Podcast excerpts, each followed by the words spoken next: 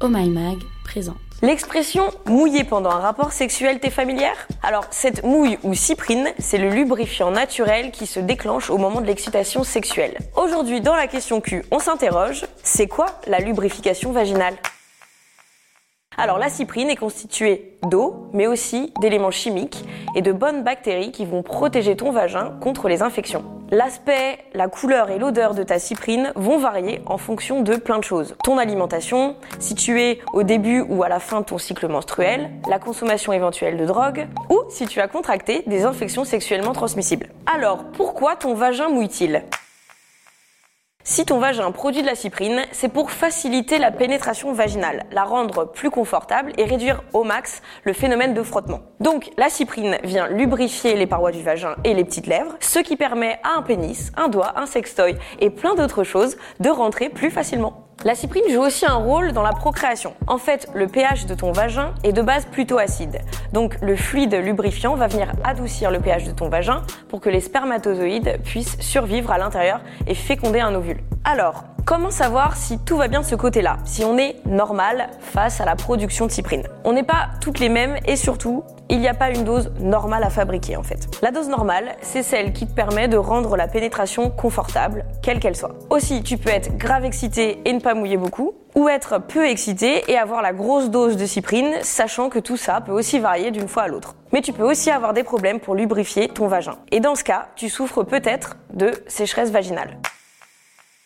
Et oui, certains vagins vont faire la traversée du désert et chercher désespérément une oasis auprès de laquelle s'hydrater. Ok, j'arrête. La sécheresse vaginale, c'est quand ta lubrification vaginale naturelle n'est pas assez suffisante. Et au moment de la pénétration, bah ça fait mal. Alors quels sont les symptômes? Rougeur au niveau des organes génitaux externes, démangeaisons, irritation ou inflammation locale, et douleur au moment de la pénétration vaginale. Alors les causes, elles peuvent être multiples. Un manque d'excitation ou de désir, la prise d'un traitement, une infection, une hygiène excessive, un trouble hormonal. Mais pas de panique, il existe des remèdes et des petits tips à connaître. Alors, ce qu'il faut surtout pas faire, une douche vaginale et utiliser des produits irritants lors de ta toilette intime. Ce qui est conseillé de faire, utiliser du lubrifiant lors des rapports sexuels, faire attention à ton alimentation. Alors, l'eau reste la boisson à privilégier. Et sinon, les acides gras et les aliments à base de substances végétales sont aussi très conseillés. Alors, ne pas porter de fringues trop serrées parce qu'en fait, les frottements vont participer à assécher ta peau et vont l'empêcher de respirer. Optez pour un traitement par ovule à insérer dans le vagin. Elles vont hydrater et cicatriser la muqueuse vaginale et ça, ça se prend deux à trois fois par semaine. Tu peux aussi tester des compléments alimentaires dédiés à la sécheresse vaginale qui contiennent des acides gras pour la réhydratation de ta flore vaginale. Alors, si tu es concerné, eh ben, hésite pas à en parler à ton ou ta gynéco pour débloquer tout ça. On l'a vu, ta lubrification vaginale joue un rôle important au moment de la pénétration. Et la cyprine a aussi un rôle à jouer au moment de la procréation.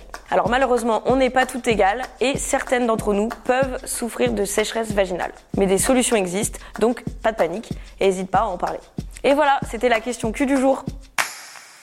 Si ce podcast t'a plu, montre-le nous avec des étoiles et des commentaires positifs. Et puis partage-le à tes potes sur les réseaux sociaux.